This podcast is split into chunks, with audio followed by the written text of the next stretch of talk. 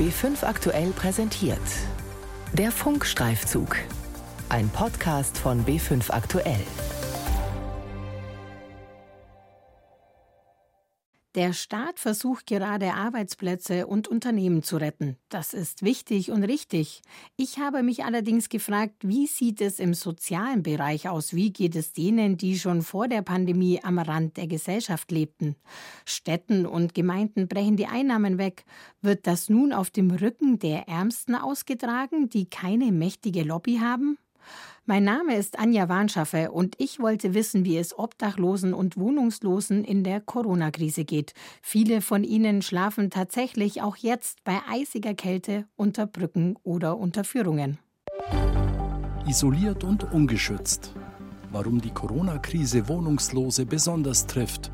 Ein Funkstreifzug von Anja Warnschaffe. 12 Uhr Mittag München Hauptbahnhof. Vor dem roten Foodtruck der Caritas warten rund 30 Menschen, jung wie alt, auf eine warme, kostenlose Mahlzeit und einen heißen Tee oder Kaffee. Das Thermometer zeigt minus 8 Grad an.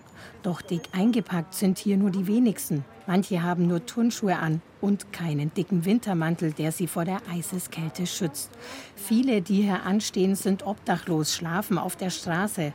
Andere wiederum haben so wenig Geld zum Leben, dass es gerade mal für die teure Miete in München reicht. Hier vor der Suppenküche werden sie für kurze Zeit sichtbar, können kurz verschnaufen, ehe sie wieder in ihre Verstecke schlüpfen. Nahe dem Foodtruck im Bahnhofsgebäude wurde eine leerstehende Ladenfläche zum Speiseraum umfunktioniert. Knapp 20 Menschen essen hier gerade ihre Suppe. Jeder hat einen kleinen Tisch mit etwa zwei Meter Abstand zum nächsten. Etwa zehn Minuten haben sie dafür Zeit. Dann müssen sie Platz machen für den nächsten Hungrigen, je nach Andrang. Marlies Brunner, Projektleiterin der Corbinians Küche. Wir haben ungefähr 400 50 bis 500 Essen am Tag, die wir ausgeben. Von denen nehmen ungefähr 100 Leute es an, hier reinzukommen und sich hier hinzusetzen. Aber ein Großteil nimmt es gar nicht an, weil die diese Räumlichkeiten, die Enge gar nicht aushalten, sondern dann mit ihrer Suppe gleich weitergehen und es woanders verzehren. Und auch, weil sie ihre Kontaktdaten, eine der Infektionsschutzmaßnahmen, nicht preisgeben möchten. Denn viele Obdachlose vertrauen dem Staat nicht, so Marlies Brunner. Corona hat das Leben von Wohnungslosen noch schwieriger gemacht. Ovidio aus Rumänien ist selbst obdachlos. Er arbeitet ehrenamtlich in der Suppenküche, desinfiziert Tische und erledigt Botengänge. Auch er fürchtet eine Infektion und versucht sich so gut wie möglich zu schützen. Noch nicht mal eine Bier zu trinken, weil Alkohol macht die Körper schwach. Und dann, okay, kommt der Sommer. Oh, okay, gehen wir raus. Aber bis dann, die Leute muss denken. Die Corbinians Küche wurde vergangenes Jahr eröffnet, denn die Bahnhofsmission München meldete wegen der Corona-Krise immer mehr Bedürftige. Hinzu kam, dass einige Anlaufstellen ihre Angebote wegen der Abstands- und Hygienemaßnahmen herunterfahren mussten, wie zum Beispiel die sogenannten Tagesaufenthalte. Räumlichkeiten, wo sich Obdachlose eine warme Mahlzeit zubereiten, mit Freunden ein Schwätzchen halten, Karten spielen oder einfach mal duschen und die Hände waschen können. Auch viele andere wichtige Orte in der Stadt seien derzeit geschlossen, so Marlies Brunner. Sonst gibt es ja auch die Möglichkeit im Müllerschen Volksbad zum Beispiel, dass man sich da baden kann, aufwärmen kann. Büchereien sind zu, da kann man sich auch nicht erholen. Das ist schon sehr schwierig, gerade die Lage für die Menschen. Das Bild ändert sich von den Bedürftigen, die zu uns kommen.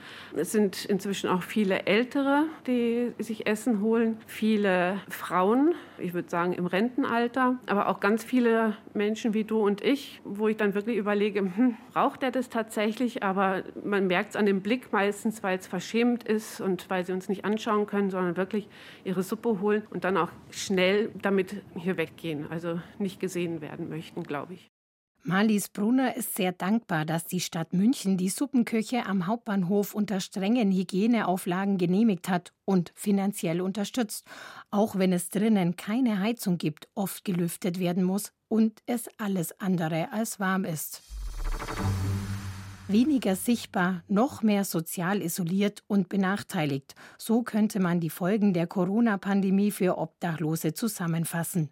Denn Menschen, die auf der Straße leben, können sich wegen des Versammlungsverbots nicht mehr an ihren gewohnten Plätzen mit Bekannten treffen. Streetworker können ihre Klienten somit weniger leicht aufsuchen und ihnen Hilfe anbieten. Auch in den Tagesaufenthalten sind wegen der begrenzten Plätze weniger Obdachlose anzutreffen. Und Gespräche wie vor vorher sind hier nur noch begrenzt möglich. Hinzu kommt, an den Orten, wo sie gebettelt oder die Obdachlosenzeitung verkauft haben, kommen weniger Menschen vorbei. Flaschen sammeln, wie zum Beispiel bei Fußballspielen, ist auch passé. Viele Minijobs sind weggebrochen. Einigen wird dadurch ihre Lebensgrundlage entzogen. Oft richtet sich der Blick nur auf Wohnungslose und Obdachlose in den Städten, aber auch auf dem Land haben mittlerweile immer mehr Menschen mit dem Verlust ihrer Wohnung zu kämpfen. Guten Morgen, Frau Fischer. Hallo. Wie geht's Ihnen heute? Ja, nicht so besonders. Im Winter sind wenig Leute hier und ist halt die Einsamkeit, ne? Die macht mir zu schaffen, ne? Kann krank machen. Ja, und dann mit dem Corona halt noch, gell? Das ist ja noch mal doppelt dann. Kann man ja auch nirgends hin. Jetzt hat ja alles zu, gell? Ja, alles ist zu. Der Kiosk auch, oder? Der Kiosk Ach so, man auch kann nur zum mitnehmen. Mitnehmen, genau. Campingplatz Lein am See in der Nähe der oberbayerischen Stadt Dorfen. Sozialpädagogin Brigitte Fischer von der Caritas Erding trifft eine ihrer Klientinnen zum Spaziergang. Die 59-jährige Jutta kommt gerade von ihrem Hausarzt. Sie hatte heute früh eine Panikattacke und wählte den Notruf. Die wollten mich mitnehmen. Die wollten Sie mit ins Krankenhaus nehmen? Ja, schon, aber ich habe dann gesagt, also mit Hund geht ja nicht. Dann bin ich zum Arzt nach Buchbach. Aber wie sind Sie da hingekommen? Mit Mofa, mit meinem Mofa, ja. Ja, und der hat mir dann halt ein paar Tabletten gegeben. Es ist der dritte Winter, den sie hier in einem kleinen gekauften Wohnwagen mit ihrem Hund und zwei Katzen verbringt. Nach einer Eigenbedarfskündigung verlor sie ihre Wohnung in Erding. Die Frührentnerin fand wegen ihrer geringen Rente und ihren Tieren keine neue Bleibe. Notunterkünfte für Wohnungslose wollten sie mit ihren Tieren auch nicht aufnehmen. Auf dem Campingplatz sitzt Jutta, die ihren vollständigen Namen lieber nicht nennen möchte, nun mehr oder weniger fest. Es gibt keine Busverbindung und mit ihrem Mofa kommt sie im Winter nicht weit.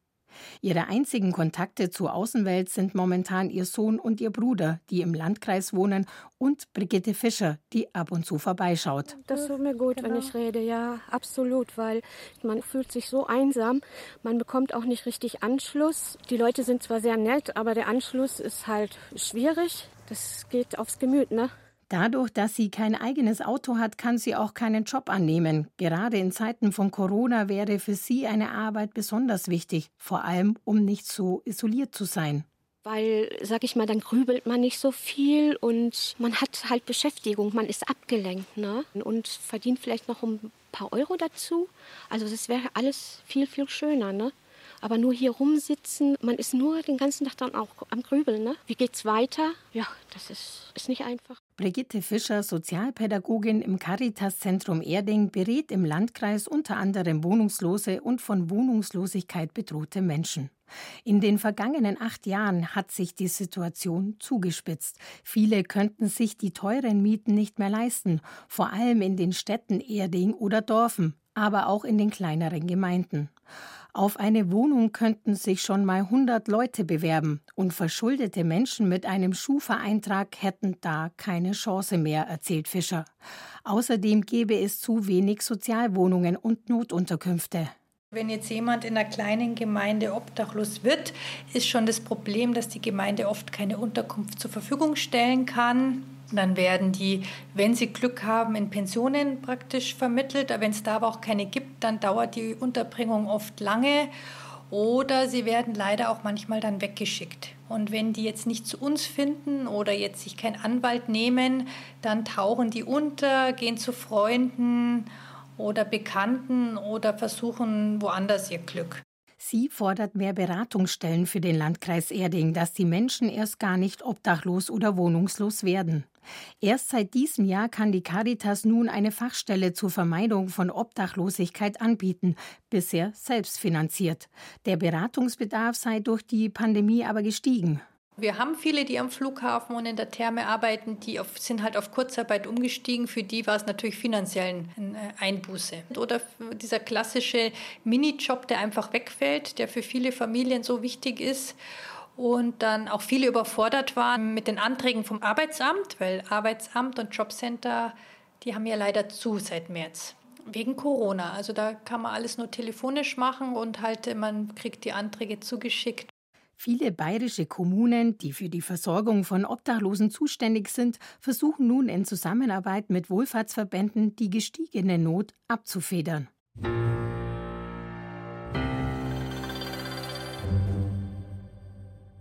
Zurück in München. Auch Gordon Birk, Geschäftsführer des Evangelischen Hilfswerks, bemerkt, dass sich die Situation für die laut Schätzungen etwa 1000 Obdachlosen in der Landeshauptstadt verschärft hat. Die Menschen, die halten natürlich nicht da so ohne weiteres Abstand.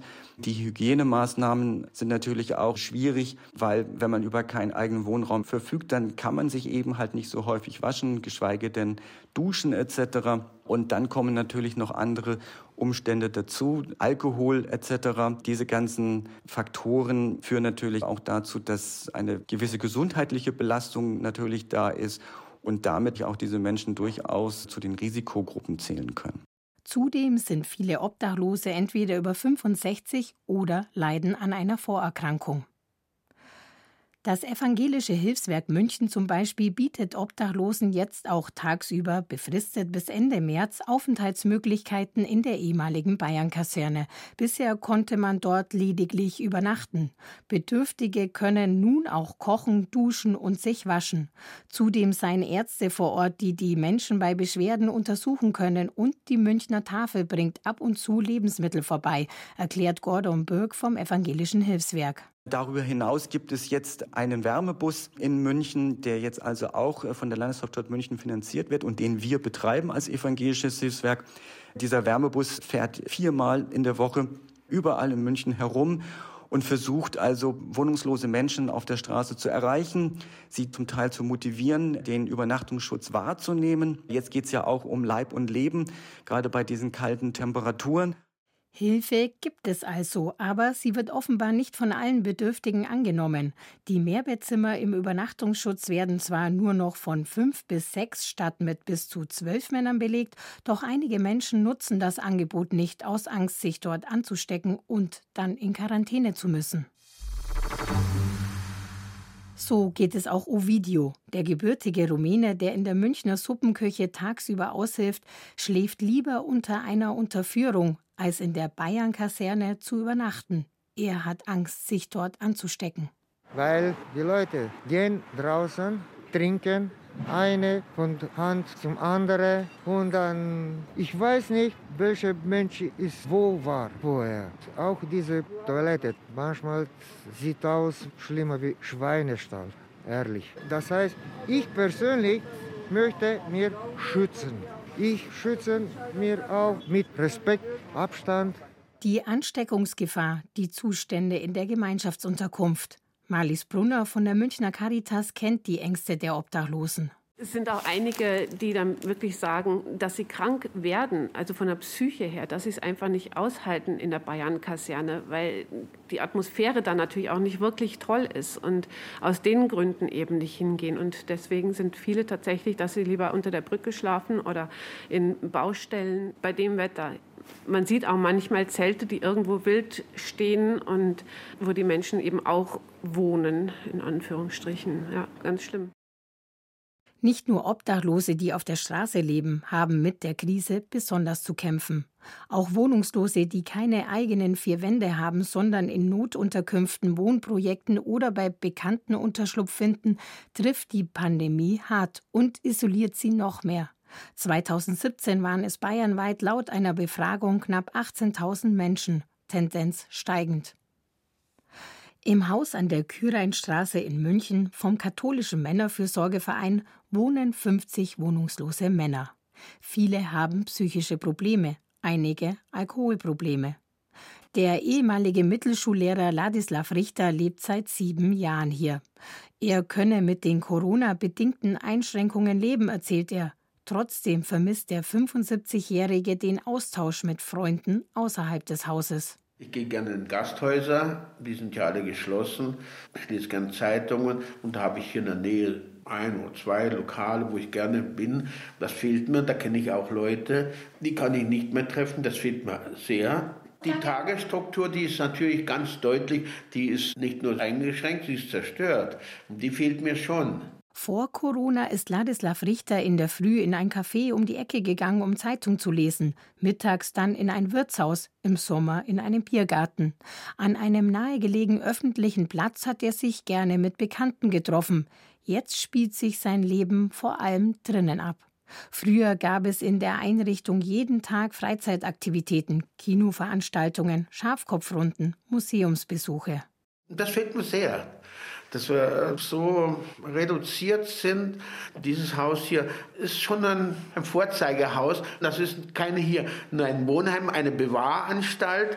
Nein, es ist auch ein Haus, eine Heimstätte zum Wohlfühlen, um seinen eigenen Erlebnisraum zu erweitern. Angst, sich hier anzustecken, hat er nicht. Er trägt Maske und hält Abstand. Die Arbeit von Barbara Konradi, Sozialarbeiterin im Haus an der Küreinstraße, ist seit Anfang der Pandemie härter geworden. Sie müsse mit den Bewohnern viel mehr reden, die sich ständig ändernden Regeln erklären und manche auch erst davon überzeugen, sie zu befolgen. Einige Männer leiden mehr, andere weniger unter den Beschränkungen, so Konradi. Und da ist natürlich schon ein großer Leidensdruck zu spüren, indem ich merke, dass viel mehr Gespräche sind, viele kritische Situationen im Haus, die wir eben versuchen abzufangen. Im Haus an der Küreinstraße hat fast jeder sein eigenes kleines Zimmer und bezieht Rente oder Grundsicherung. Die Einrichtung gilt auch nicht als Heim, so dass die Bewohner keine Prioritäten beim Impfen genießen, was Sozialarbeiterin Konradi bedauert. Damit rechnen wir frühestens Ende März, Anfang April mit einer Möglichkeit einer Impfung.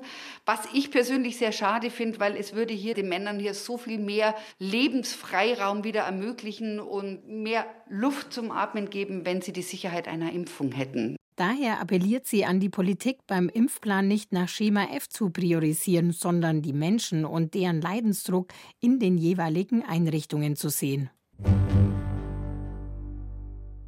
Kurzarbeit, Jobverlust, weniger Neben- und Minijobs. Viele Menschen müssen derzeit mit weniger Geld auskommen. Seit Mitte März sind in Bayern knapp 300.000 Menschen arbeitslos geworden. In München haben im Schnitt mehr Menschen Wohngeld beantragt als im Vorjahr, unter anderem der Pandemie geschuldet, vermutet das Sozialreferat. Wohlfahrtsverbände verzeichnen mehr Klienten, die zur Beratung kommen, weil sie von Wohnungslosigkeit bedroht sind. Vieles deutet darauf hin, dass die Wohnungslosenzahlen steigen könnten. Die sozialpolitische Sprecherin der Landtagsgrünen Kerstin Selina befürchtet, dass es Frauen besonders hart treffen könnte. Dann wird es Beziehungsprobleme geben in vielen Familien, die vielleicht vorher noch nicht so existent waren oder noch nicht so aufgefallen sind, finanzielle Schwierigkeiten dazu. Und dann kommt es dazu, dass die Menschen ausziehen und eine eigene Wohnung suchen. Und wer dann keinen festen Arbeitsplatz und kein regelmäßiges Einkommen hat, das ist derjenige, der akut gefährdet ist, wohnungslos und obdachlos zu werden. Frauen sieht man nicht so auf der Straße. Die schlüpfen oft noch irgendwo bei einem Mann unter, bezahlen mit Sex, sind abhängig von Männern, möchten aus einer Beziehung, die eigentlich gar keine Beziehung ist, sondern nur ein Ausnutzen, Ausreichen und Weggehen. Aber im Rahmen von Corona finden sie auch im privaten Umfeld niemanden, der sie einfach aufnimmt. Und eine neue Wohnung zu finden, eine neue Unterkunft zu finden, ist natürlich im Augenblick enorm schwer. Selina kritisiert, in den vergangenen Jahren sei viel zu wenig getan worden, um eine funktionierende Mietpreisbremse zu etablieren und den sozialen Wohnungsbau zu fördern. Die Schuld dafür gibt sie aber nicht allein den Kommunen. Sie fordert mehr staatliche Hilfe in diesem Bereich. Jörn Scheuermann, Geschäftsführer der Arbeitsgemeinschaft Wohnungslosenhilfe München und Oberbayern, koordiniert im Auftrag des bayerischen Sozialministeriums die Wohnungslosenhilfe Südbayern. Auch er befürchtet, dass die Wohnungslosigkeit in Zukunft zunimmt. In einer Zeit, in der Kurzarbeitergeld herrscht, aber in München zum Beispiel teilweise Menschen 40, 50 oder gar 60 Prozent ihres Einkommens alleine für die Miete ausgeben müssen, rechnet man damit, dass ca. 300.000 Menschen aktuell alleine in München Mietschulden aufhäufen. Und Mietschulden ist natürlich hinsichtlich einer Kündigung ein gefundenes Fressen, wenn ich rein renditeorientiert denke. Und hier braucht es auch einen sozialen Kompromiss, und wir müssen aufpassen als Gesellschaft, dass nicht im Zuge der Corona-Pandemie diese Entmietungswelle sich ihren Lauf zieht. Zu Beginn der Pandemie hatte der Gesetzgeber zwar den Schutz für Mieter vorübergehend erhöht, Mietschulden, die im Zuge der Corona-Krise entstanden sind, rechtfertigen keine Kündigung, entschied der Bundestag. Doch die Regelung gilt seit 1. Juli nicht mehr, schreibt mir das zuständige Bundesinnenministerium. Dennoch seien derzeit nach den Rückmeldungen der Verbände aus Wohnungswirtschaft und des Deutschen Mieterbundes keine nennenswerten Probleme mit privaten Mietschulden bekannt. Das zeigt, dass die vom Staat aufgelegten Sozialpakete greifen, heißt es in der Stellungnahme des Ministeriums. Doch Jörn Scheuermann befürchtet, dass es über kurz oder lang überall finanziell enger wird. Eine der Haupteinnahmequellen der Kommunen, nämlich die Gewerbesteuer, fällt deutlich geringer aus. Das heißt, wir haben einen gleichbleibenden, wenn nicht höheren Bedarf sogar aufgrund der Abstandsregelungen an Platz, an Raum, um Menschen zu helfen und gleichzeitig aber deutlich kleinere und einbrechende Haushalte der Kommunen. Und da kann ich nur hoffen, dass alle Ebenen zusammenarbeiten, um auch die Defizite in den kommunalen Haushalten bezogen auf wohnungslose Menschen in den Griff zu bekommen. Laut der Münchner Sozialreferentin Dorothee Schiwi ist die Landeshauptstadt von Kürzungen im Sozialbereich weit entfernt. Und auch das bayerische Sozialministerium betont, mit den umfangreichen Unterstützungsmaßnahmen der Regierung stelle der Freistaat sicher, dass die bayerischen Kommunen handlungsfähig blieben und auch weiterhin ihre vielfältigen Aufgaben zum Beispiel im Bereich der Wohnungs- und Obdachlosenhilfe erfüllen könnten. Isoliert und ungeschützt. Warum die Corona-Krise Wohnungslose besonders trifft. Ein Funkstreifzug von Anja Warnschaffe.